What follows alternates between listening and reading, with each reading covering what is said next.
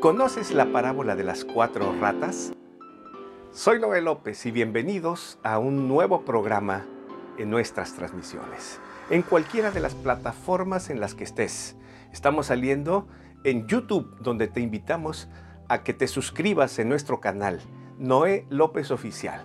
Dale ahí al botoncito de suscripción y también a la campanita que te avisará de nuestras nuevas transmisiones. Te invitamos también a que compartas este programa. Este programa es para compartir y para compartirlo a los tuyos.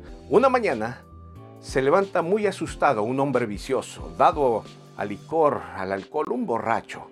Se levanta asustado y le dice a su esposa, tuve un sueño. Y un sueño feo, dice. Soñé que cuatro ratas venían a nuestra casa. No sé qué será, pero sí que una de ellas era muy gorda, dice. Había dos muy flacas y una estaba ciega. ¿Qué será? le pregunta a su esposa. Alguien me dijo que soñar esto era malo. Pues la esposa extrañada y asustada también le dice, pues no sé qué será. Pero su hijito chiquito que estaba por ahí dijo, pero papá está clarito.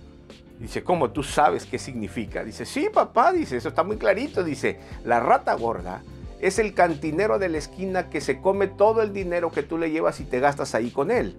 Las dos ratas flacas son mamita y yo que no nos traes para comer. Y la rata ciega eres tú que no te das cuenta de nada. Continuará. Y el niño salió